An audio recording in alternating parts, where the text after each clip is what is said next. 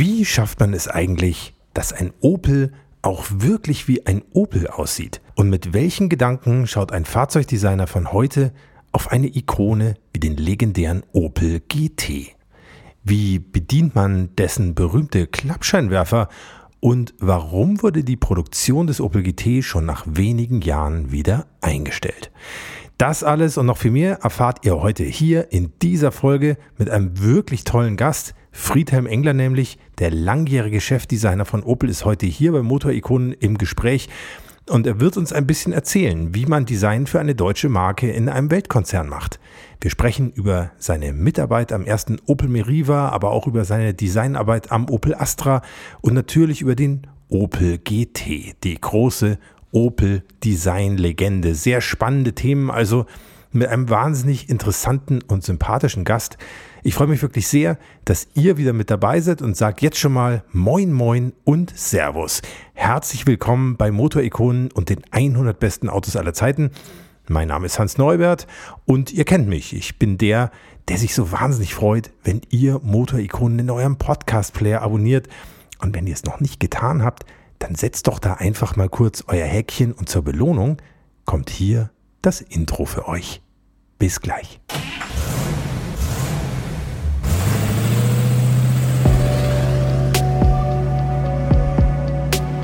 Hier kommt Motorikonen. Die 100 besten Autos aller Zeiten. Der Podcast mit Hans Neubert und seinen Gästen.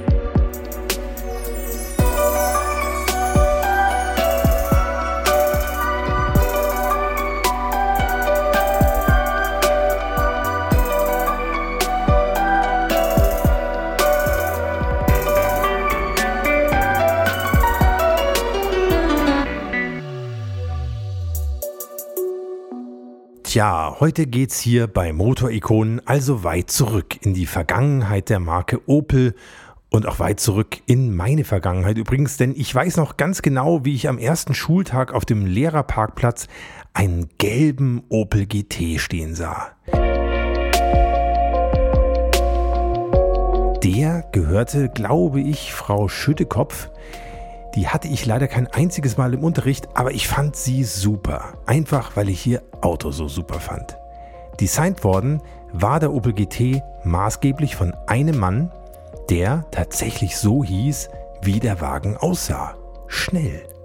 Erhard Schnell war außerdem unter anderem auch beim Manta A, dem Opel Rekord C und sogar auch noch beim Opel Calibra und dem ersten Vectra als Designer beteiligt. Aber leider lebt Erhard Schnell nicht mehr. Er ist 2020 mit 92 Jahren verstorben. Aber ich habe einen Gesprächspartner gefunden, der nicht nur mit Erhard Schnell sehr gut befreundet war, sondern auch später lange Zeit bei Opel einen ähnlich tollen Job wie er gemacht hat. Friedhelm Engler ist heute hier, der langjährige Exterior Designer, Chefdesigner, Studioleiter und Director Advanced Design bei Opel. Und er wird uns heute ein bisschen erzählen über seinen Weg zum Opel Designer, über das erste Showcar, an dem er mitwirken durfte, den Opel Twin. Über Autos wie den Corsa B und Corsa C oder den Meriva A, die er ganz aktiv mitgestaltet hat, vor allem auch über den Astra H, der das erste Auto war, das Friedhelm Engler federführend im Exterior und Interior Design verantwortet hat. Wirklich spannend, da mit ihm zusammen tiefer einzutauchen und ich verspreche euch hier schon mal, ihr werdet ab heute diese Autos bei der nächsten Fahrt oder dem nächsten Spaziergang da draußen durch die Stadt mit ganz anderen Augen sehen. Und wir reden natürlich auch über das Auto von Opel, das auch Friedhelm Engler als den Meilenstein im Opel-Design sieht, den ersten Opel Sportwagen, den Opel GT. Und damit auch über die Arbeit von Erhard Schnell, dem damaligen Chefdesigner und seinem Team.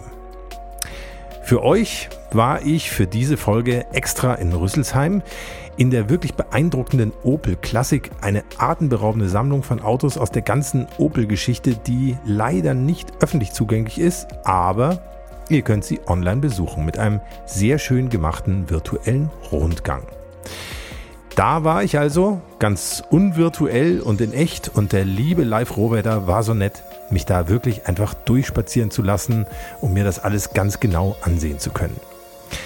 Wer Motorikonen auf Instagram oder Facebook folgt, wird da in den nächsten Tagen auch ein bisschen was zu sehen bekommen vom Opel GT, genauso wie von einigen anderen legendären Opel-Fahrzeugen und vielleicht auch von ein paar Prototypen, die es leider nie in die Serie geschafft haben, obwohl sie es mehr als verdient gehabt hätten.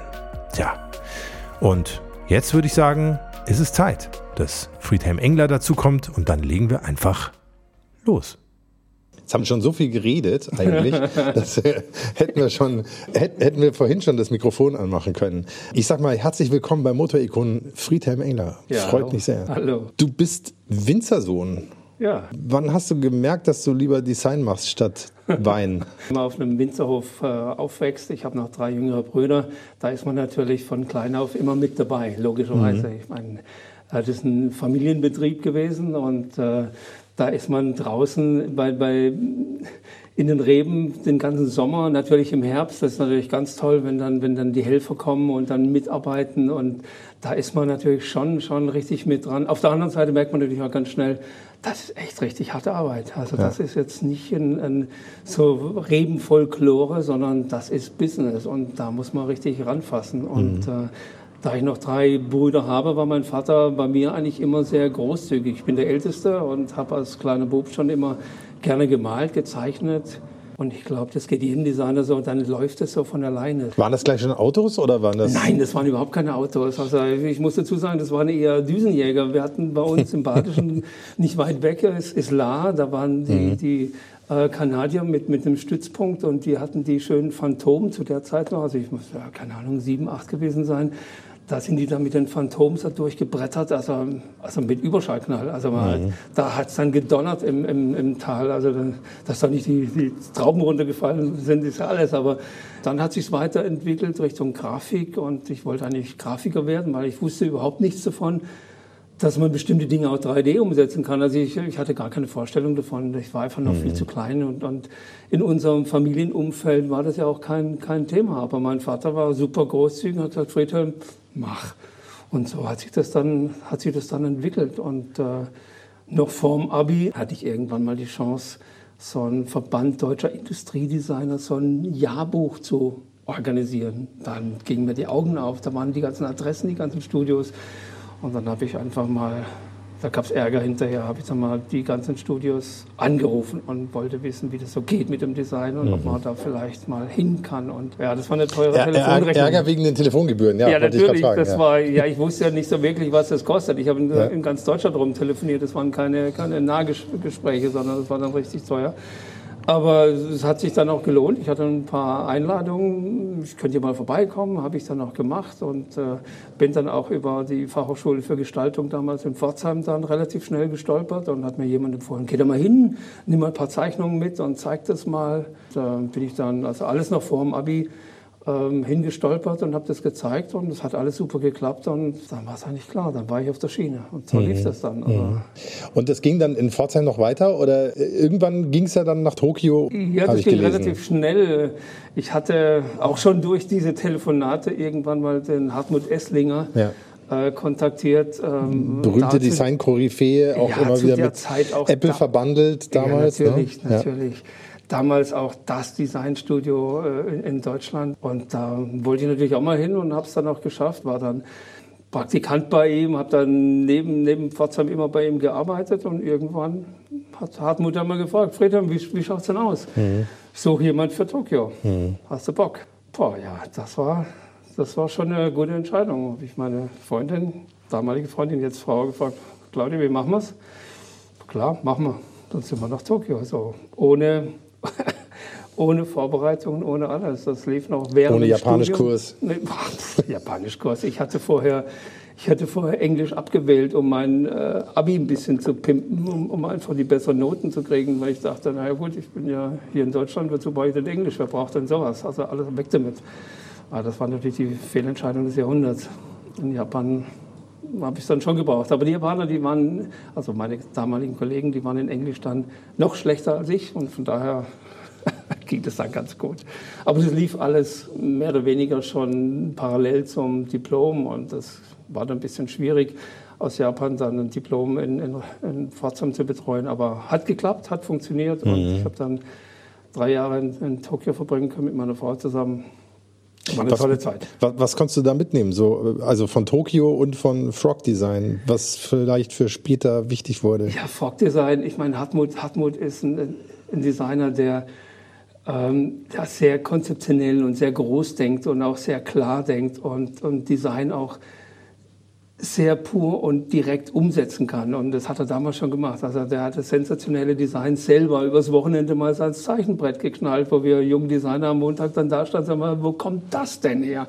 Also der Hartmut hat das übers Wochenende mal kurz mhm. gemacht. Da ging das in die Werkstatt, da wurden Modelle gebaut und dann ging es ab zu Sony oder Yamaha oder wer auch immer in, in Japan. Das war einfach sensationell. Und diese, diese Klarheit im, im Prozess und die Klarheit im Denken, das hat mich schon extremst fasziniert. Mhm.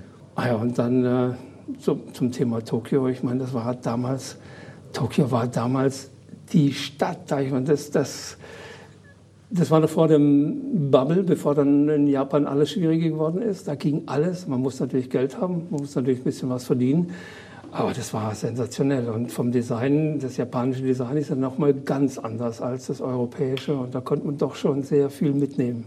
Diese Detailverliebtheit und auch diese ja, diese, diese Craftsmanship, wie man so schön sagt jetzt auf Neudeutsch, in Japan. Leute, die, die ein Messer schleifen, den konnte man zugucken im Laden. Dann sitzt dann der Sensei, der Meister, und schleift das Messer nochmal nach, bevor es dem Kunden aushändigt. Also ganz toll. Ja. Und solche Dinge, die, die beeinflussen oder haben mich sehr beeinflusst in jungen Jahren. Ja. Und äh, so dieses, diese Reduktion aufs Wesentliche und wenn man was macht, dann macht man es richtig, das hat mich schon, hat mir schon gut gefallen. Es war in der 80er, 87, 88, 89, so die Zeit, 90. Honda Beat, ich kann mich noch erinnern, als der, als der in Tokio vorgestellt worden ist, da ist an einem Tag stand an jeder Kreuzung standen gelbe Honda Beats diese ganz kleinen äh, Roadster. Mhm. Also die müssen hunderte gebaut haben und dann positioniert an den, an den Top-Locations. Der war von einem Tag auf den anderen war der präsent in Tokio. Und das war das Ding, das man haben muss. Haben wir es ein paar Mal ausgeliehen und dann in Japan rumgedüst. War schon fantastisch. Und dann fing es eigentlich an mit Autodesign. Dann hat es irgendwann einen Klick gemacht. Ich habe angefangen zu zeichnen. Und ja, dann gab es dann die Zeit, wo, wo ich dachte, man müsste sich doch vielleicht mal neu orientieren. Und dann kommen wir wieder zurück. Und seit 1992 warst du dann bei Opel im Exterior Design. Genau. Warum Opel? Wie kam die Auswahl zustande? War das eine günstige Gelegenheit oder war das Interesse an der Marke oder was war das? Ich glaube, es war eine Kombination, aber das Wesentliche waren die, die Opelaner. Ich glaube, das kann man gar nicht anders, anders formulieren. Ich hatte von Tokyo kommend ein paar wirklich gute, gute Diskussionen, aber in Rüsselsheim war alles anders. Also fundamental anders. Ich bin dann nicht bei der Sekretärin gelandet, sondern da gab es George Gallion, der mich da interviewt hat und meinte so, oh, Herr Engler, kommen Sie mal, wir gehen mal ins Studio. Also wie er so mit seinem tollen amerikanischen Akzent das so, so rübergebracht hat und hat mich einfach an der Hand genommen und wir sind ins Studio. Ich kriege Gänsehaut, wenn ich dran denke an ja. den Moment. Also ich ja. fühlte, fühlte hier, hier ist was anders. Und da hat er mich dann so durchgeführt und hat dann die eine oder andere äh, Decke einfach mal hochgehoben. Hat mir den neuen Astra gezeigt damals. Ich dachte, oh, das gibt's ja gar nicht. Wahnsinn. Und äh, die Leute, die in den Studios waren, die waren, waren wirklich sehr, sehr offen. Und äh, das Sensationelle war dann, ja, da gibt es in jedem Studio gibt's im hinteren Bereich so ein Hinterzimmer. Also da, wo die Modelleure dann, dann mittags noch einen Kaffee machen, wo man sich dann einfach mal trifft, wo man sich umzieht und wo man ein paar Sachen unterbringen kann und wo die Partys dann nochmal steigen, wenn jemand Geburtstag hat oder wenn jemand was zu feiern hat. Und hat mich natürlich der George einfach mal damit reingenommen. Da saßen dann auch ein paar Designer, hat dann noch ein paar andere dazugeholt, also Kollegen, die zum Teil bis jetzt am Schluss noch mit dabei waren. Die saßen da um den Tisch rum und äh, ja, haben wir dann einfach mal die, die Mappe aufgemacht und meine Sachen angeguckt. Dann haben alle ihre Kommentare dazu abgegeben und ich war dann mitten in der Diskussion mit der, mit, mit der Mannschaft, mit dem Team, mit den Leuten und das war einfach sensationell. Also das war, das war der Moment, wo eigentlich klar war. Wenn ich irgendwo hingehe, also wenn ich jetzt was anderes mache wie Produktdesign, die Entscheidung war nicht gefallen, sondern war ein Versuch, so ein Testballon, wie fühlt sich sowas an? Und ich dachte, okay, also wenn, dann da die Formalitäten waren dann relativ schnell geklärt und ja, ich war dann am 2. Januar 1992 bei Opel im Design, weil es musste mhm. dann schon zeitnah sein, also es konnte nicht später sein. George war wieder da was toll war. Also George war da, hat mich wieder empfangen, kannte ich ja schon. Und hat mich dann, äh, weil ich aus Tokio kam, hat er mir, zu mir dann gesagt, ich weiß nicht, ob das der wirkliche Grund war. Auf jeden Fall hat er gesagt, hey, geh du mal zu Hideo, geh mal zu das ist ein Japaner. Mhm. Da, da habt ihr sicher Anknüpfungspunkte im SK-Studio, also Casa-Studio, SK, das war die Plattform. Mhm. Ähm, und hat mich da am 2. Januar ins SK-Studio gesetzt. Nur da war keiner, außer ein, zwei Leuten, also ein mittlerweile sehr guter Freund, äh, Studioingenieur und alle anderen waren noch im Urlaub. Ich musste natürlich zügig aus Japan zurück. Wir hatten auch dazwischen noch einen Australienurlaub geplant. Also wir hatten alles relativ knapp mit Umzug, alles organisiert. Ich war dann da und kein anderer war da. George, was mache ich denn jetzt? An was arbeite ich denn? Ja, machen Sie mal ein paar Skizzen. Ja, okay. Ich kannte das ja von Frog Design. Projekte zu bearbeiten unter Zeitdruck, mhm. unter, unter mhm. Budgetdruck und, und in, in, einer entsprechenden Qualität. Mit Hartmut Esslinger als Chef und Fritz Fränkler damals in Tokio als mein direkter Vorgesetzter. Da wusste man schon, wie man Design effizient umsetzt. Okay, George.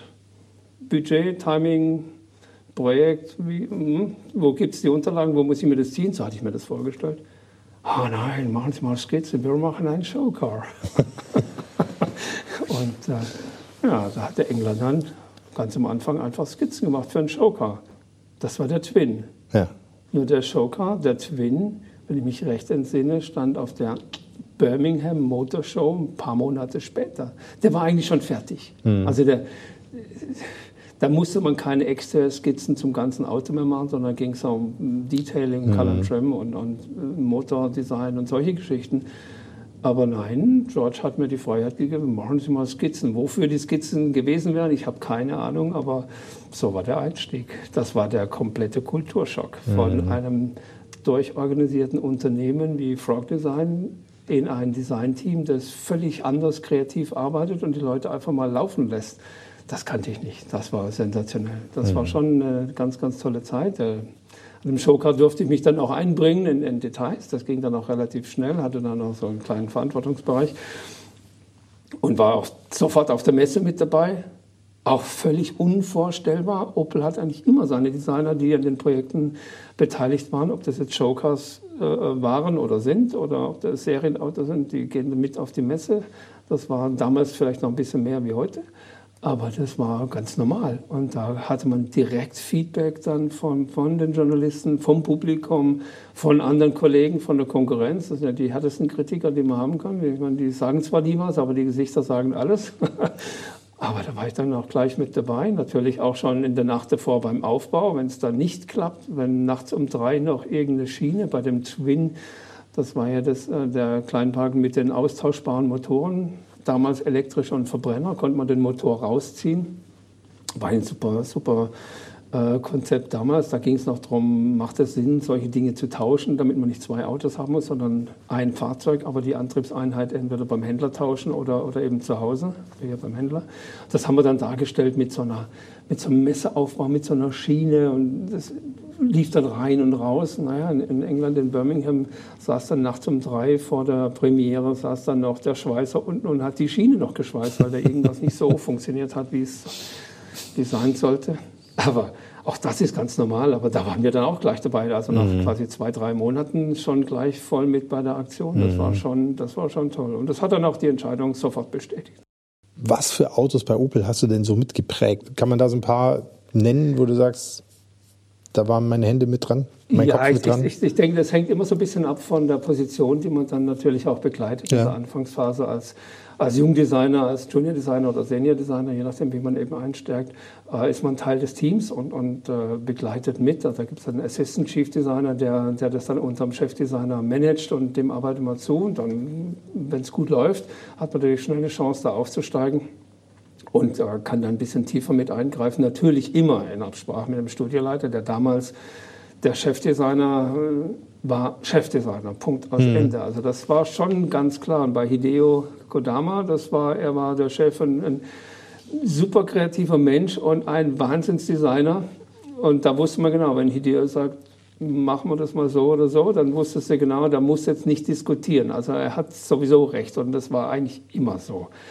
Er war nicht so, nicht so interessiert an Management, solchen Dingen. Das hat er dann anderen überlassen. Und das war dann wieder meine persönliche Chance, da ein bisschen was zu übernehmen und dann auch damit auch Karriere zu machen. Also das war so mein, mein Take, die Kombination aus Management und Design und also das, das Nebengeschäft auch eben auch mitzumachen. Also nicht nicht sich jetzt nur auf, auf die kreative Seite zu stürzen und mit Titeo zusammen war das, war das sensationell. Und damals war es eben Corsa.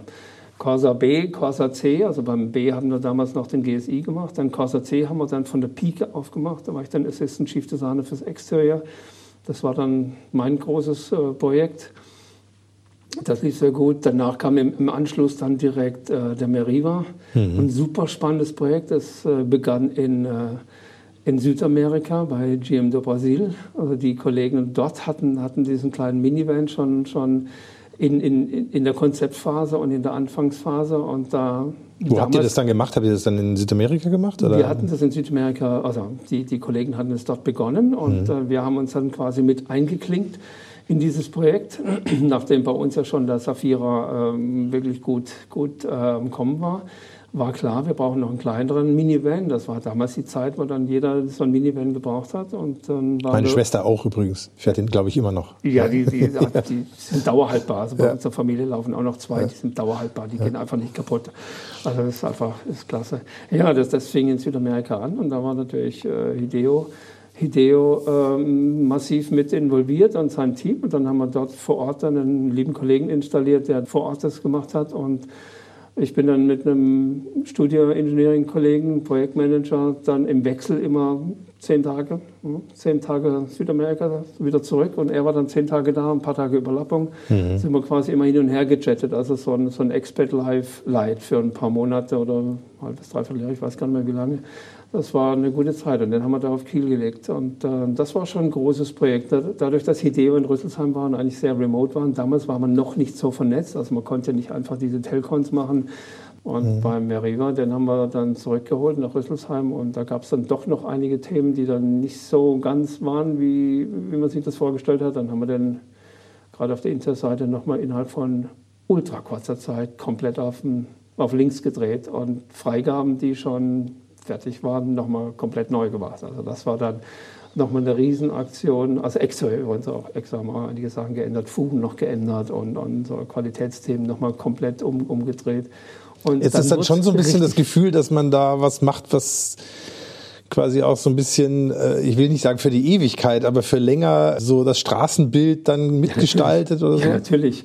Ich, ich meine, einen Joker zu machen ist jetzt nicht so schwierig, denn sieht man kurz und da gibt es, ja. gut, jetzt im Internet äh, geht er natürlich nie mehr weg, aber damals war der kurz auf einer Messe, da gab es ein paar Bilder, ein paar Pressemappen und dann ist er wieder weg. Also wenn, wenn da was daneben ging, dann äh, war das nicht, äh, nicht lange sichtbar.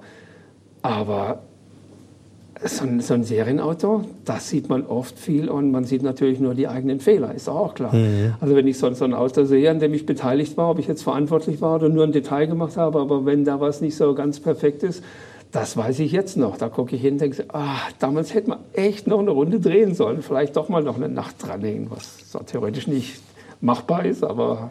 Und wie ist es jetzt mit dem Meriva? Zufrieden jetzt so? Mit dem, mit dem Meriva? Dass ja, nochmal eine Runde sagen, gedreht also wurde? Meriva, er wurde dann lange äh, als sehr, also Meriva, ja. Mhm. Ähm, ah, bisschen langweilig, bisschen Fahrt, hätte man mehr machen können. Aber wenn man den jetzt auf der Straße sieht, als, als Gebrauchtwagen, als wirklich altes Gebrauchtfahrzeug, ist ein Auto, da stelle ich mich sofort daneben und sage, hey, ich war daran beteiligt. Also mhm. ich hatte da meine Finger im Spiel gehabt. Mhm durfte einiges dran machen. Und, äh der Meriva war ja mein allererstes Projekt, mhm. ähm, das ich mit einem größeren Verantwortungsbereich dann auch bearbeiten durfte. Mhm. Und danach stand eigentlich der nächste, die nächste Generation Astra an.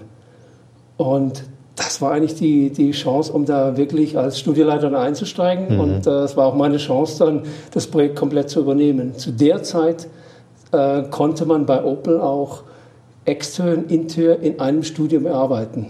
Das heißt, es war nicht getrennt, sondern es war ein Studienleiter, der beides bearbeitet hat, Assistance dann für intern und für extern. Mhm.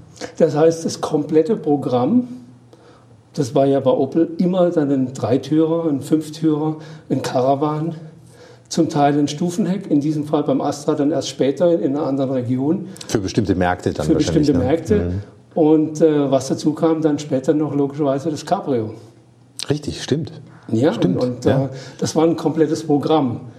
Ähm, die Interiors waren natürlich quasi gleich, bis auf den hinteren Bereich, den man entsprechend dann anpassen mhm. musste. Und, Aber das äh, Cockpit war immer war identisch. Immer, immer identisch, auch vom, vom GTC, dem Dreitürer mhm. zum Fünftürer war identisch. Aber alle anderen Arbeiten logischerweise, Innenhimmel, Türen, Verkleidung, ist natürlich bei jedem Fahrzeug komplett anders. Und das alleine ist schon eine riesen, riesen Aufgabe. Der Vorgänger Astra war ja schon sehr, sehr traditionell im Grundaufbau. Und zu der Zeit war dieses Cap Forward, das war ganz, ganz wichtig. Ja. Das war beim Corsa schon sehr wichtig und beim Astra natürlich noch viel mehr, weil er einfach schon ein bisschen äh, in die Jahre gekommen aussah. Und diese A-Säule nach vorne heißt natürlich für einen Ingenieur, er ändert alles. Da hängt ja dann die Türfuge mit dran, da hängen dann die, die Türscharniere mit dran. Also das ist ein riesen Rattenschwanz, der da, der da ins Spiel kommt und der sich dann durchs ganze Auto durchzieht. Und für Engineering ist es in der Regel Warum lassen wir es nicht, wie es ist? Hat funktioniert, ändert für uns nichts von der Technik, aber für uns Designer ist es natürlich existenziell. War das ein Designtrend oder hatte das auch ganz pragmatische Gründe, es, warum man das getan hat? Das war sicher ein Designtrend, muss man ganz klar sagen. Auf der anderen Seite wurden die vorderen Überhänge, also vor dem Vorderrad, immer länger, weil einfach viel mehr Crash ins Spiel, also Crash-Vorschriften ins Spiel kamen sehr viel mehr Safety-Elemente mussten damit integriert werden. Also die, die Front wurde immer 50, 60, 70 Millimeter länger vorm Rad, was natürlich total unglücklich ist. Äh, bei einem Fronttriebler ist das ganz normal. Bei einem Hecktriebler logischerweise hat man die super kurzen vorderen Überhänge, sieht natürlich sehr sportlich aus, sehr dynamisch und man sieht natürlich auch gleich, Hecktriebler hat einfach mehr Wumms. Mhm. So, und das will man natürlich beim Fronttriebler entsprechend umsetzen. Deswegen versucht man alles, um in irgendeiner Form den vorderen Überhang so kurz wie möglich hinzukriegen. Und für uns, gerade beim Astra H, war die spannende Aufgabe, wie kriegen wir dieses Opel-Gefühl wieder zurück?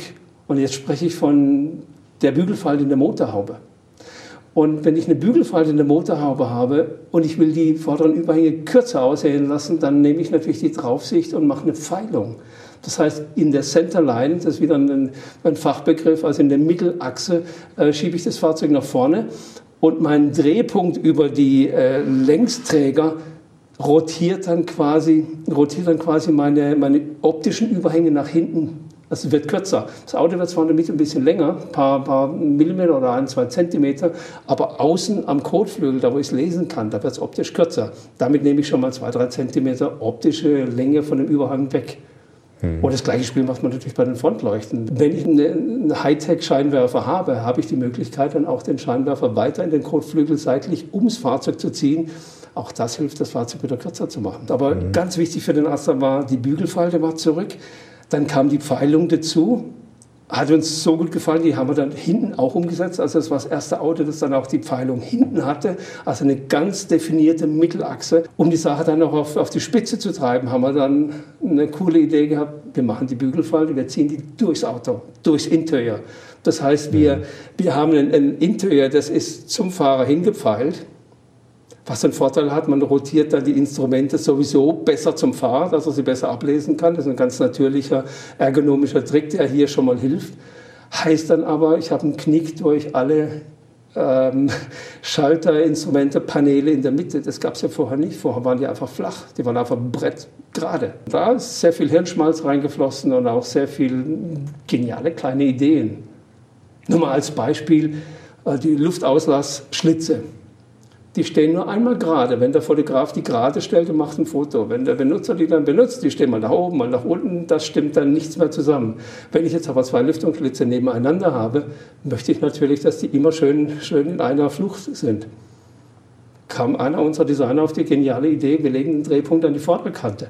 Damit sind die immer präzise in der einen Position und der dunkle Bereich der, der, der, Lamelle im Hintergrund, der steht nach oben unten, das nimmt man überhaupt nicht wahr. Super clever, super clean. Und äh, solche kleine Ideen, die bringen natürlich Präzision ins Interieur, die bringen dann auch dieses technische Gefühl ins Interieur und dann auch natürlich so ein bisschen auch diese, diese German Engineering. Das haben wir zwar mit unseren amerikanischen Kollegen so nicht diskutiert, aber der Hintergrund war ganz klar. Dann gab es aber noch ein paar Dinge, die waren einfach charmant. Wir haben mit den Ingenieuren zusammengearbeitet äh, schon in der Frühphase, also bevor wir mit dem Design anfingen, in der Architekturphase, hatte ich auch so ein bisschen mein, mein mein Schwerpunkt drauf, da hatte ich wirklich viel Spaß dran. Und eine kleine Geschichte war der GTC, also der Dreitürer. Davor waren Dreitürer immer die gleiche Form wie der Fünftürer, nur die, die Türfugen waren anders geschnitten. Eine längere Vordertür und hinten eben keine, da gab es ein anderes Fenster, das war's. Beim GTC hatten wir die Ingenieure gefragt, ist der Innenraum des Fünftürers für einen Dreitürer okay? Das war so eine Kernfrage. Ja, passt. Müssen wir nicht größer machen? Ich gesagt, okay, dann halten wir den Innenraum und schrumpfen das Auto außen im oberen Bereich, also im, im Greenhouse-Bereich da, also die Glasflächen, wir schrumpfen das um diese Innenfläche weil wenn ich keine Türfuge habe, habe ich auch keinen Türschnitt. Das heißt, ich habe keine Dichtung. Ich habe diese ganze, diese drei, vier, fünf Zentimeter Stärke von der Tür, brauche ich alles nicht. Das mhm. heißt, ich kann das Auto innen halten vom Innenraum und kann es außen extrem einziehen. Deswegen war der GTC auf einmal so schlank im hinteren Bereich, hatte diese voluminösen Schultern, die waren genauso breit wie die vom Fünftürer, aber das Greenhouse war natürlich deutlich enger. Das Dach war flacher runtergezogen, Aerodynamik war besser und das Auto war fundamental anders wie der Fünftürer. Und das war schon ein Novum. Wir wussten ja auch, es kommt danach ja noch der OPC, 2 Liter Turbo, 240 PS. Nordschleifentauglich, aber richtig. Und da war es uns natürlich schon wichtig, dass wir hier eine Grundproportion generieren, die das am Schluss auch hergibt. Der Astra lief ja nicht nur in Deutschland, der lief auch global. Ja, der Astra H ähm, war das erste Fahrzeug, das dann auch unter dem Namen Saturn in Nordamerika dann gelauncht wurde. Das heißt also Opel Astra, Vauxhall Astra, der ja in Nordamerika so nicht äh, auf dem Markt bekannt war, konnte man dann auch umlabeln als Saturn und wurde dann als Saturn entsprechend verkauft. Und das gleiche für Holden in Australien und äh, einige weitere Märkte. Also das war schon extrem spannend, wo der Astra H überall verkauft wurde. Und äh, war für mich natürlich auch eine Chance, bei dem Produktlaunch, also bei der Pressevorstellung entsprechend als Chefdesigner mit dabei zu sein. Und ich kann mich noch gut erinnern, als wir in Nordamerika als Saturn das Fahrzeug gelauncht haben und noch viel spektakulärer, für mich persönlich jetzt einfach äh, Australien bei Holden das Auto dann äh, vorzustellen und äh, mit dabei zu sein in Australien, in Sydney. Das Fahrzeug dann äh, den Journalisten zu präsentieren. Wie ging es für dich dann weiter? Du bist ja auch in China gewesen, ne? Ja, der, der erste Schritt war zwischen dem Astra H, die Entwicklung dieser Architektur, die, das mhm. hatte ich gerade schon erwähnt. Und äh, mit der ganzen Reisetätigkeit kannte ich die ganzen Teams, auch ähm, China, Korea, also die ganzen asiatischen Märkte. Und äh, es hat äh, sehr, sehr gut funktioniert. Und äh, da kam dann, nachdem wir die Entwicklung dann durch hatten von der nächsten Generation, einschließlich des äh, spektakulären GTCs, den es ja da gab. Riesenräder. Mhm. Kein Mensch hat geglaubt, dass wir die jemals in, in, in Serie kriegen können. Bis unsere Chassis-Leute, mit denen wir wirklich auch sehr gut konnten, dann irgendwann mal gesagt haben, hey Jungs, wir kriegen das hin. Wir haben ja eine Technologie, die nennt sich Hyperstrut. Wir können 20 Zoll Räder in Serie haben, wenn ihr das haben wollt. Und das waren die ersten 20 Zöller im C-Segment. Vor allen Dingen war super schön, das zu sehen auf der Messe, als wir das Fahrzeug zum ersten Mal vorgestellt haben. Das war der GTC Concept. Die Augen der Konkurrenz, die wurden immer größer, als wir festgestellt haben, das ist kein Fiberglas, das sind keine angesetzten Kotflügel. Dieser Showcar ist aus Blech. Und das merkt natürlich ein Profi schon, wenn eine Rohkarosse, eine originale Rohkarosse steht auf einer Messe und man weiß, was da kommt. Das war natürlich äh, im Vergleich zur Konkurrenz ein riesen Schritt weiter im C-Segment äh, was zu machen, was eine, eine, Präsenz auf der Straße hat, wie ein, sag ich mal, damals Audi TT oder, oder Alfa Brera. Die zwei Autos hat man als Vergleich im Hof stehen zum Clay-Modell, um, um zu sehen, wie das Ganze wirkt im Setup und äh, das waren die Kaliber, mit denen wir da gespielt haben. Diese Entwicklung dieses Autos, die gab mir dann auch die Chance, über die, die vielen Business-Trips äh, zu den anderen Teams und die Kontakte, die ich hatte, hatte ich dann eine, eine Anfrage aus äh, Shanghai. Also mein früherer Chef ähm, Nesbit fragte mich mal eines Tages, Friedland, wie schaut's aus, hast du Bock? Wollte nach China. Mhm. Wir haben ein Entwicklungszentrum in China, also zwischen GM und SAIC und da sucht man einen Studioleiter, der das komplette Studio entsprechend leitet. Für uns war es als Familie mit einem zwölfjährigen Sohn damals äh, eine relativ kurze Entscheidung. Wollen wir, wollen wir nicht? Ja, wir machen das. Und äh, mhm. Matthias hat von sich aus auch gesagt, jawohl, er ist dabei. Und, äh, haben dann drei Jahre in Shanghai, in China, äh, verbracht. Für mich als Designer natürlich ähm, extrem spannend, auch den Vergleich zu sehen zu dem japanischen Erlebnis, das wir Jahre davor hatten in Tokio und die Unterschiede zu China zu sehen und dann auch zu verstehen, was sich jetzt in der Zwischenzeit, also gerade im Automobilsektor verändert hat und wie China, wie rasant das alles vorwärts ging und wie sich China entwickelt und auch wie der chinesische Markt funktioniert. Wie China ist einfach, der Markt ist viel innovativer, der Markt ist viel frischer, schneller und, und für die jungen Chinesen äh, muss es einfach modern sein. Und da hat das nichts mit Historie zu tun und wie das schon immer war, sondern das ist ein neues Produkt und das muss einfach cool sein und muss funktionieren.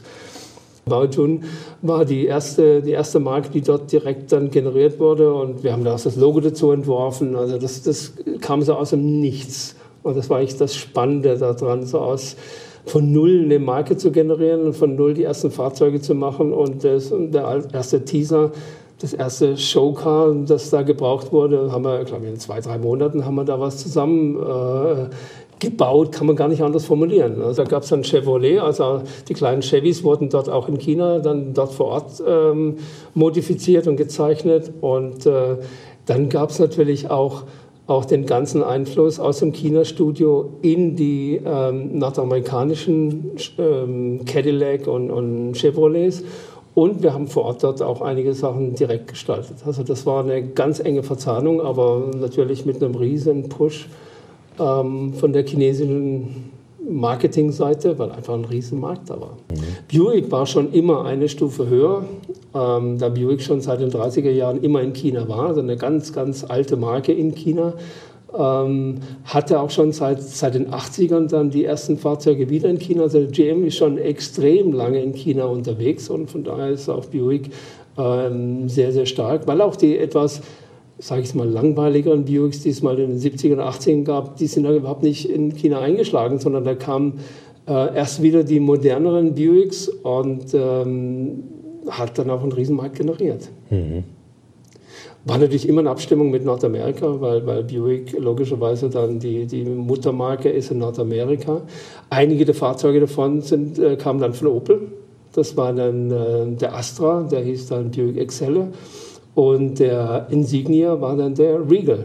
Äh, von daher war dann auch wieder die Querverbindung zurück zu meinem Heimatteam. Und äh, dadurch, dass ich die Leute ja so gut kenne, Jahre waren wir ja Kollegen, war es ganz einfach dann auch ähm, die Kommunikation aufzubauen. Also auch hier, Kommunikation war, war der Schlüssel für gute Produkte und Projekte. Und äh, da konnte ich dann schon von meiner Erfahrung zehren, die ich vorher bei der Architekturentwicklung ja gemacht hatte. Und das war schon, schon ein tolles Erlebnis. Und die drei Jahre, die gingen dann auch vorbei wie im Flug. Und ja. Was ist denn aus deiner Sicht, was sind denn so die Meilensteine im Opel-Design vor deiner Zeit? Ja gut, ich glaube, da gibt es einen Meilenstein, an den kommt man nicht umhin. Also mhm. das, ist, das ist der Opel GT, der, mhm. der für, für mich persönlich so viele Dinge einfach auf den Punkt bringt. So dieses Lebensgefühl aus den 70ern und diese, diese Frechheit auch dieses Designteams, so ein Fahrzeug einfach mal vorzuschlagen. Es ging mhm. ursprünglich ja um einen Kadett Coupé. Mhm. Wir reden über einen B-Kadett, der jetzt nicht unbedingt ähm, das längste, breiteste, flacheste Fahrzeug ist und auch nicht das top motorisiertes Fahrzeug ist, sondern es war eine Familien, ein Familienfahrzeug. Also was jetzt heute der Astra ist, war damals ja der, der Kadett.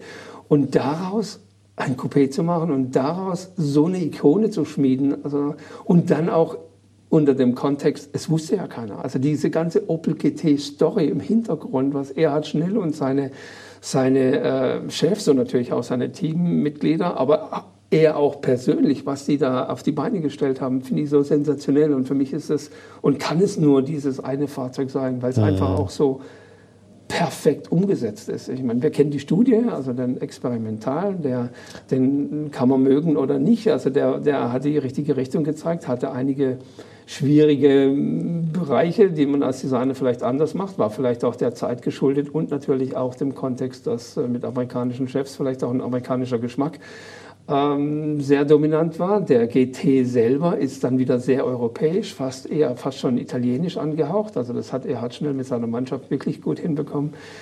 Also wenn ich über Ikonen spreche, dann ist es sicher dieses, dieses Fahrzeug Opel GT. Da geht nichts dran vorbei. Es gibt andere tolle Autos, aber das ist einfach sensationell. Hast du da so Lieblingsstellen an dem Auto oder siehst du das als ganzen Körper oder siehst du beides? Du siehst den gesamt, die ganze gesamte Skulptur und dann ähm, einzelne Details oder wie guckt man sowas als Designer an? Ja, ich denke, der erste Schritt ist, ist, ist die Proportion. Hm.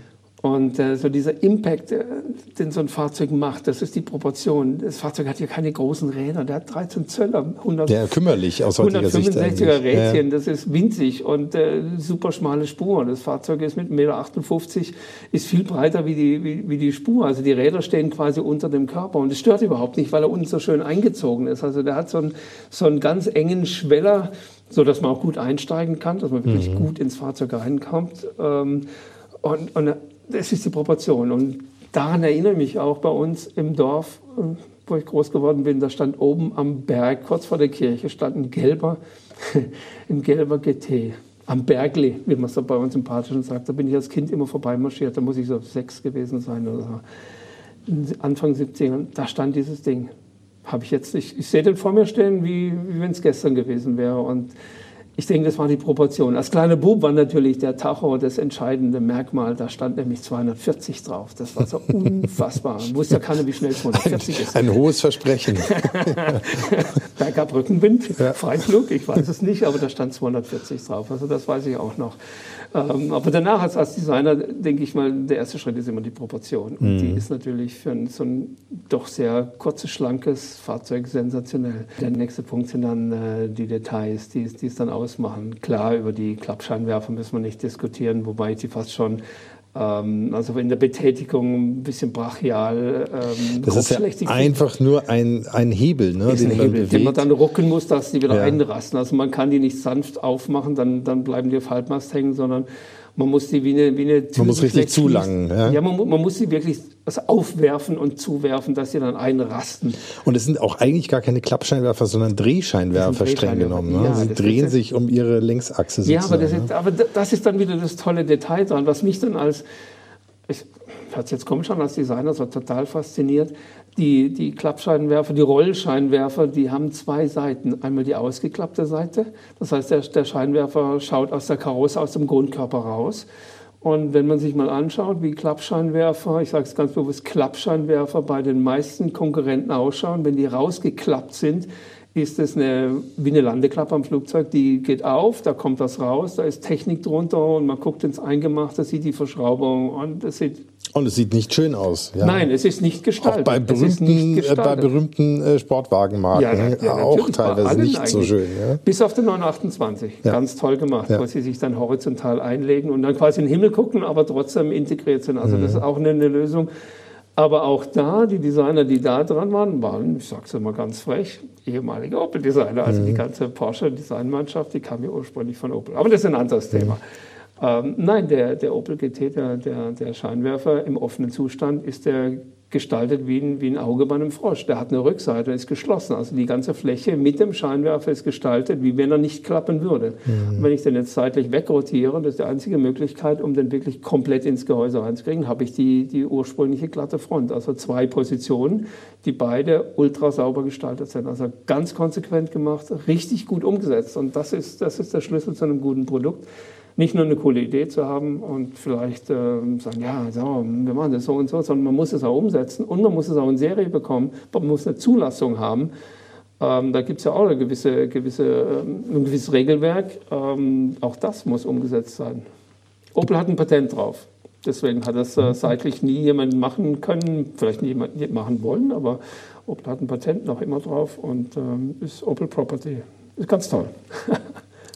Das ist eigentlich schade, ne, dass man das heutzutage wahrscheinlich aus Crash-Sicherheitsnormgründen nicht mehr so unbedingt realisiert kriegt ja. oder das Patent nicht mehr richtig ausnutzen kann. Ja, ich glaube nicht, dass das noch jemand macht. Ja. A, viel zu aufwendig natürlich auch mit der heutigen Lampentechnologie. Also die würde ich jetzt äh, ungern schwenken wollen. Also ein Laserpixel Voll-LED, was immer, möchte ich jetzt, glaube ich, nicht schwenken und dann mhm. einrasten lassen, sondern das ist Hightech pur. Mhm. Aber da sind wir bei einem Thema, das für einen Designer ja ganz, ganz wichtig ist. Die, die Leuchtentechnologie bestimmt das Design und mhm. die Leuchtentechnologie ermöglicht neue Lösungen, die es vorher vielleicht so nicht gab. Und, mhm. äh, Und da kann man auch die Brücke dann wieder zum GT schlagen. Also der GT hätte so nicht aussehen können, wenn nicht jemand die, die, diese ganz normale, runde H4, mh, dieser, diesen Lampenkörper, der keine, keine rechteckige Form hatte, sondern einfach rund war, den so integriert hätte, um, um diesen, diesen Shape machen zu können.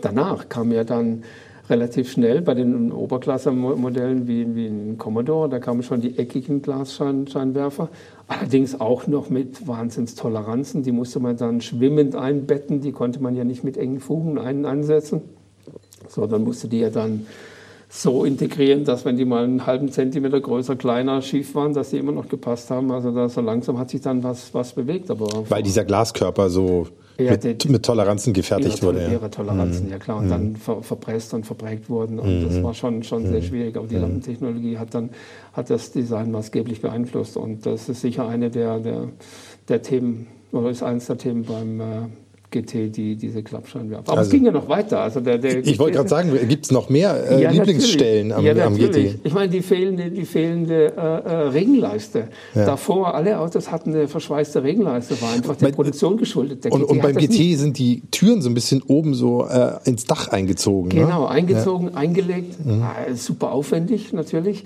aber auch super clean. Also wenn, wenn da jetzt noch eine, eine Regenleiste drüber Was ist der würde, Hintergrund? Macht das den Einstieg leichter oder oder ist es einfach nur, weil es von der Seite ähm, äh, integrierter aussieht oder was, was ist Ja gut, die, die, Tür war komplett, äh, die hat einen kompletten Rahmen. Also die ist jetzt nicht gebaut. Mhm. Man nimmt sich mal so einen 911er parallel dazu aus der, aus der, gleichen Zeit. Da hat eine untere Tür, da hat ein Türrahmen aufgeschweißt und gebaut und drüber ist eine Regenleiste.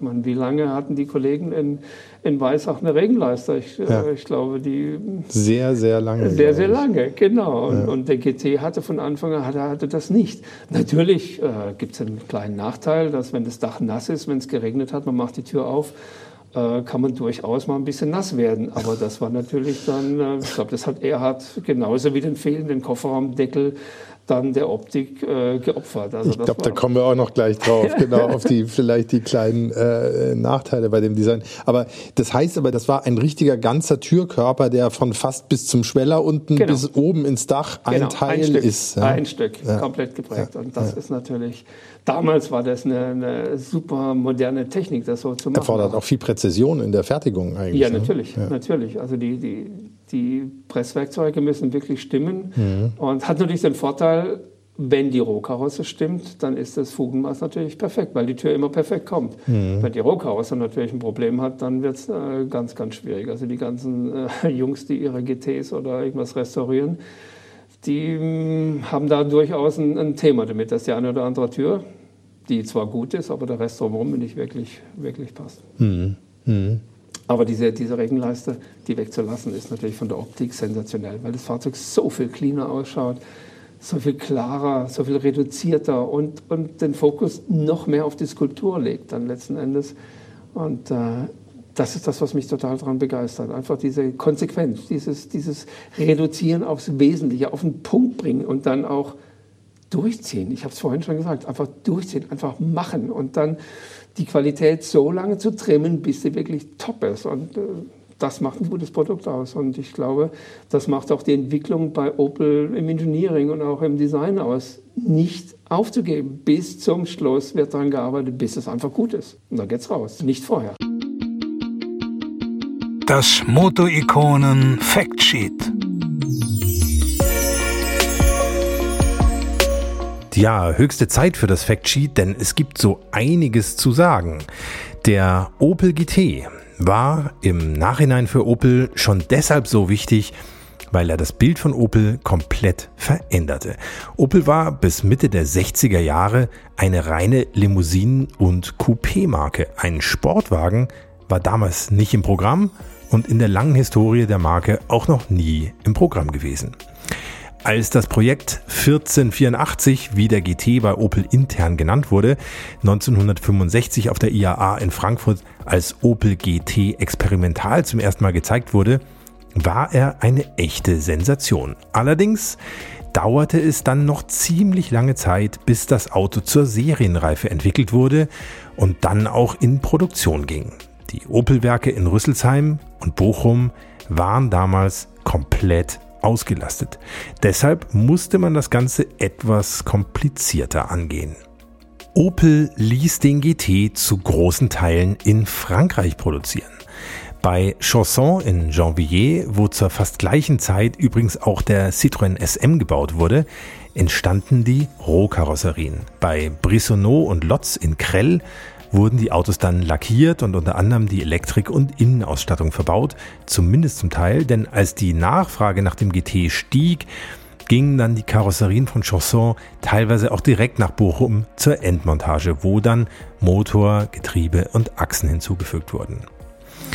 Technisch basierte der GT auf dem B-Kadett und übernahm auch dessen Fahrwerk. Einzelradaufhängung mit doppelten Querlenkern und Blattfederung vorne, Starrachse mit Schraubenfedern hinten, Vierganggetriebe oder wahlweise auch Dreigangautomatik, kombiniert mit einem Vierzylinder mit 1078 Kubikzentimetern Hubraum und 60 PS aus dem Kadett oder wahlweise mit dem größeren Vierzylinder aus dem Opel Rekord S mit 1897 Kubikzentimetern und 90 PS.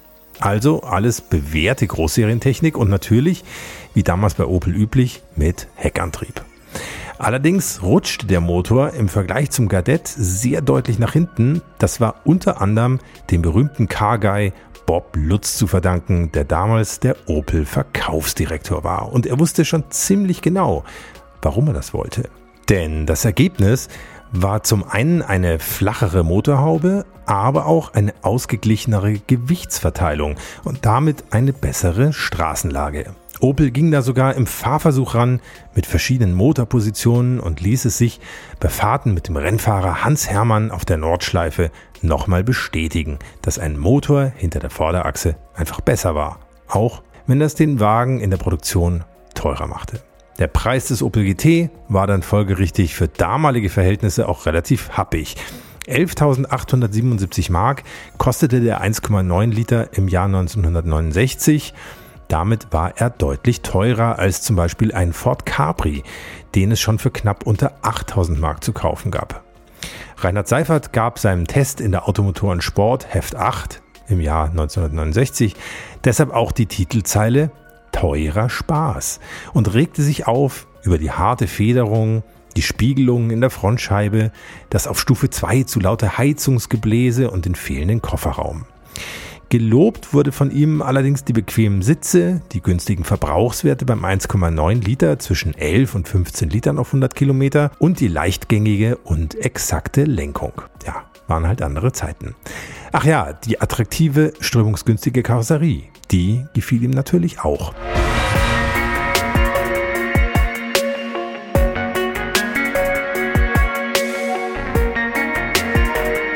Der 1,9 Liter schaffte es im Test auf 100 dann in genau 11 Sekunden. Höchstgeschwindigkeit waren rasante 186,5 kmh. Leergewicht 940 Kilogramm, Länge 4,11 Meter, Breite 1,58 Meter, Höhe 1,23 Meter, Radstand 2,43 Meter. Das sind übrigens 3 Zentimeter mehr als beim 300 SL Flügeltürer. Und natürlich war der GT als Kind der späten 60er ein ziemlich farbenfroher Kollege. Es gab ihn in so schön aussehenden und auch schön klingenden Lackierungen wie Monza Blau, Limonengrün, Sahara-Gold, Kardinalrot, Zitrusgelb und sogar in einem wilden Gelbgrün namens Chartreuse. Den Namen kennt ihr möglicherweise von diesem leckeren französischen Kräuterlikör. Vielleicht war das ja ein kleiner Gruß über die Grenze an die Kollegen, die die Karosserien zusammenbauen durften. Kommen wir mal zu den Stückzahlen, denn deutlich begeisterter als der kritische AMS-Tester Reinhard Seifert war dann das Publikum. Der Opel GT wurde insgesamt 103.463 Mal gebaut. Davon ging mehr als die Hälfte der Autos in die USA, wo sie im Händlernetz von Buick, aber immer unter dem Markennamen Opel vertrieben wurden. Fast alle gebauten GTs hatten den 1,9 Liter Motor drin, genau 99.890 Stück nämlich. Nur 3.573 wurden mit dem etwas schwachbrüstigen 1,1 Liter verkauft. Der Erfolg des GT insgesamt lag sicher an seinem Konzept und an seiner Form, aber vielleicht in Teilen auch an einem Modell, das Opel im Jahr 1970 für den europäischen Markt herausbrachte, als Nachfolger der relativ günstigen 1,1 Liter Version. Es hieß Opel GTJ. Wobei J für Junior stand, das Auto war aber durchaus erwachsen, denn es hatte den stärkeren 1,9 Liter Motor drin, verzichtete allerdings auf Chrom an den Stoßstangen, Zierleisten, Außenspiegel und Tankdeckel. Stattdessen war das alles sportlich schwarz. Dazu gab es schwarze Zierstreifen an der Seite, die Radkappen fehlten. Statt Teppichen gab es Gummimatten. Die Uhr, die Öldruckanzeige und das Ampermeter wurden weggelassen und es gab ihn nur in vier Farben. Zitrusgelb, Ocker, Ziegelrot und Le Mans Blau. Klingt ja auch schon ganz schön schnell. Bei der ganzen Weglasserei sparte man eine Menge Geld, denn während der luxuriösere GT inzwischen 12.210 Mark kostete, zahlte man für den GTJ nur 10.499 Mark. Und ein kleines bisschen Anteil am Erfolg hatte vielleicht auch der Werbeslogan des Texters und Grafikers Carlos Horn von 1968 für den Opel GT. Ihr kennt ihn alle, nur Fliegen ist schöner, hieß er. Und er ist heute, naja, der Ausdruck passt hier ziemlich gut, längst ein geflügeltes Wort. Tja, wahrscheinlich hätte man in den Jahren danach noch deutlich mehr Opel GTs bauen und verkaufen können, wenn nicht, ja, wenn nicht 1973 schon Schluss mit der Produktion gewesen wäre. Das lag einerseits daran, dass der Vertrag mit den französischen Partnern auslief, vor allem aber daran, dass in den USA neue Sicherheitsnormen verabschiedet wurden. Ihr wisst ja alle, wie riesengroß in der Zeit plötzlich die Stoßstangen wurden, wenn man zum Beispiel an die US-Version vom Mercedes W116 denkt oder einfach nur an das G-Modell vom Porsche 911. Zum Design des Opel GT hätte sowas einfach nicht gepasst und man hätte richtig neu rangemusst an die Karosserie. Dazu kam dann auch noch ein bisschen die Ölkrise mit ihren super hohen Spritpreisen das Benzin kostete 1973 nämlich plötzlich astronomische 70 Pfennig pro Liter und schon war es vorbei mit dem Opel GT. Schade eigentlich, denn Opel hätte noch was im Köcher gehabt. Den Aero GT zum Beispiel, eine offene Version mit Tagerbügel, die schon 1969 gezeigt wurde, aber immer ein Einzelstück blieb. Sehr schönes Auto steht heute im Keller der Opel Classic. Ich habe euch extra ein paar Fotos gemacht und stelle sie demnächst bei Motorikonen auf Instagram und Facebook rein. Es gab auch einen Prototypen mit Wankelmotor und sogar einen Opel GT mit Elektroantrieb, der 1971 auch einige Rekorde aufstellte. Zum Beispiel fuhr er 10 Kilometer in 4 Minuten und 44 Sekunden. Einen geplanten Rekord schaffte er leider nicht, denn statt den vorgesehenen 100 Kilometern mit 100 km/h Durchschnitt schaffte er nur 44 Kilometer. Dann war der Akku leer. Macht nichts, wir hören uns einfach nicht die Elektroversion an, sondern den 1,9 Liter Vierzylinder.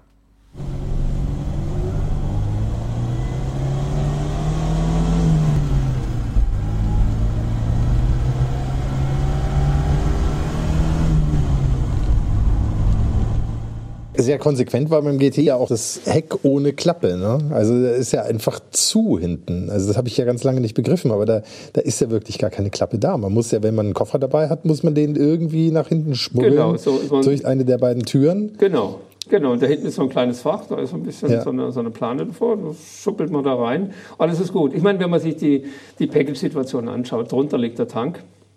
Mhm. Ähm, was jetzt im Heckbereich jetzt auch nicht gerade so prickelnd ist, war damals aber Standard genauso im, im würde man halt heute anders machen, aber damals war das würde man jetzt so, hatten so viele Autos ja hinten ja, das war Tank. ganz, ganz normal, ja. aber da, da wäre jetzt auch nicht viel Platz gewesen. Also mhm. ähm, von daher war das kein großes Thema, aber macht das die Karosserie auch stabiler, ja, wenn man da ja. Ist ja klar, wenn ich da hinten keine Öffnung habe, dann mhm. kann ich das ganz anders, ganz anders aufbauen. Das macht es natürlich auch leichter. Mhm. Also mhm. ein, eindeutig, ich meine, der GT hat nicht wirklich viel Gewicht, ist eine ganze Ecke, Ecke leichter wie ein, wie ein B-Kadett. Von daher sind die Fahrleistungen, die jetzt von der, von der Motorleistung 90 PS auf 1,9 Liter Hubraum, hört sich nach nichts an, aber das, das Fahrzeug fährt sich sensationell. Also das ist, ist wirklich sehr geschmeidig unterwegs. Und für die Zeit war das auch wirklich schnell, 180 km/h, also 185, je nachdem. Das mhm. war schon anständig. Mhm. Klar, da fehlen jetzt noch 60 km/h zum Tacho, aber ähm, das war jetzt nicht weiter schlimm. Damals war das ein echter, echter Feger. Kann man das so ein bisschen aus der damaligen Zeit erklären, dass man dem Publikum in Anführungszeichen sowas auch zumuten konnte? Also, dass das nicht so einfach zu beladen ist oder dass man, muss man ja auch sagen, in das Auto nicht als großer Mensch nicht unbedingt so einfach reinkommt. Ja, ähm, da gab es ja sogar mal einen, Werbefilm, wo Opel sich selber darüber lustig gemacht hat, dass große Menschen Schwierigkeiten haben, ja, da reinzukommen. Total, total ähm, hat das Publikum früher sowas eher verziehen oder oder war das was, was man halt einfach als Opfer bringen musste, um so einen coolen Sportwagen fahren zu können? Na, ich, ich glaube, man muss den Kontext sehen. Das Lebensgefühl in der Zeit, die, die Kunst, Popkultur, Musik. Es war, es war eine ganz, ganz andere Zeit. Und, und die, man muss auch dazu sagen, die Designteams äh, sicher in anderen, anderen äh, Unternehmen ähnlich, vermute ich jetzt einfach mal, aber bei Opel, ich kenne ich kenn ja noch die alten Bilder und ich kenne eben auch noch die Leute, da waren schon mal ab und zu mal Partys angesagt, da ging es da ging's auch wirklich gut, gut und hoch her. Also das, das war einfach ein anderes Lebensgefühl. Und, und der Kontext der Autos, die auf der Straße waren, die waren schon sehr bieder. Und mhm. Sportwagen war, kam halt aus Italien oder aus Weißach, klar. Mhm. Aber natürlich in einer anderen Preisklasse und für den Normalkunden gab es sowas überhaupt nicht. Jetzt diese Kombination solide Technik, die funktioniert und so ein, so ein, so ein Überflieger an, an, an Design zusammenzubringen, diese Kombination hat man damals nicht gefunden. Und äh, das war, ich glaube, das war so eine Once-in-a-Lifetime-Chance.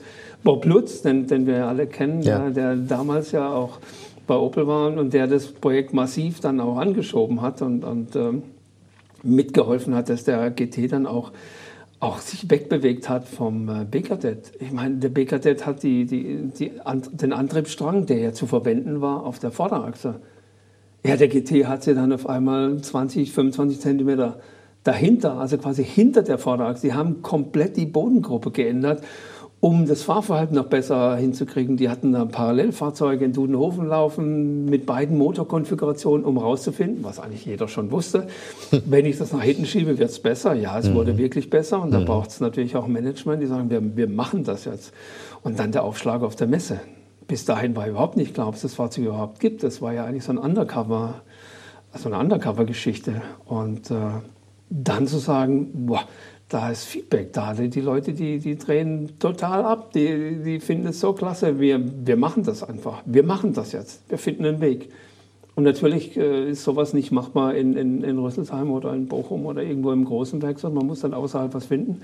Und da hat man dann in Frankreich äh, eine Möglichkeit gefunden, die Karosserien zu bauen, hat dann ähm, Bochum dann, dann komplettiert. Also da gab es dann... Es Auch total irre eigentlich, ne? Ja, also, also man hat dann auf dem Zug ja. so, so halbfertige Rohkarossen ähm, durch halb Europa gefahren oder von Frankreich nach Deutschland gefahren, um das dann hinzukriegen. Also das war ein irrer Aufwand, aber eben außerhalb der normalen Entwicklungsschiene und außerhalb von einem normalen Werk. Und das ging. Die Stückzahl war jetzt ja nicht endlos groß, wobei 100 über, also 106, 107.000 Einheiten über die über die fünf Jahre ist jetzt auch nicht gerade wenig. Nicht Wobei man, man, muss ja. zugeben, 70 Prozent gingen in, in, die USA, mhm. wurden dort verkauft. Völlig, völlig überraschend, dass so ein winzig kleines Auto im Land der, der unendlichen Möglichkeiten dann so einen Aufschlag gemacht hat. Aber weit über 30.000 in, in Europa ist schon eine anständige Stückzahl. Also das ist jetzt nicht gerade von schlechten Eltern.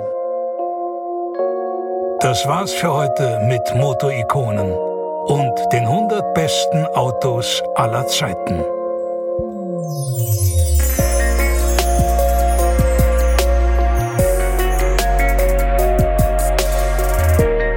Tja, das war's für heute mit dem Opel GT und Friedhelm Engler. Aber es geht natürlich noch weiter im zweiten Teil in genau zwei Wochen. Friedhelm und ich sprechen dann unter anderem über die Designähnlichkeiten vom Opel GT zur Corvette C3, über Erhard Schnell, den legendären Designer des Opel GT, der später dann auch den Opel Calibra gestaltet hat. Wir sprechen über Friedhelm Englers eigenes Opel GT-Projekt in seiner Garage. Wir sprechen über die sehr interessante Frage, was ein Opel im Design eigentlich wirklich zu einem Opel macht und über die aufsehenerregenden Opel-Studien GT-Konzept und den GTX-Konzept mit seiner sogenannten Visor Front. Da kommt also noch so einiges, deshalb freue ich mich sehr, wenn wir uns in zwei Wochen wiederhören. Bis dahin sage ich schon mal herzlichen Dank an den lieben Friedhelm Engler für seine spannenden Einsichten und das tolle Gespräch, an Live Rohwedder für die super Organisation und den Kontakt und an euch da draußen fürs Anhören, fürs Liken und fürs Dranbleiben. Alles Gute, fahrt nicht zu schnell, euer Hans Neuwert.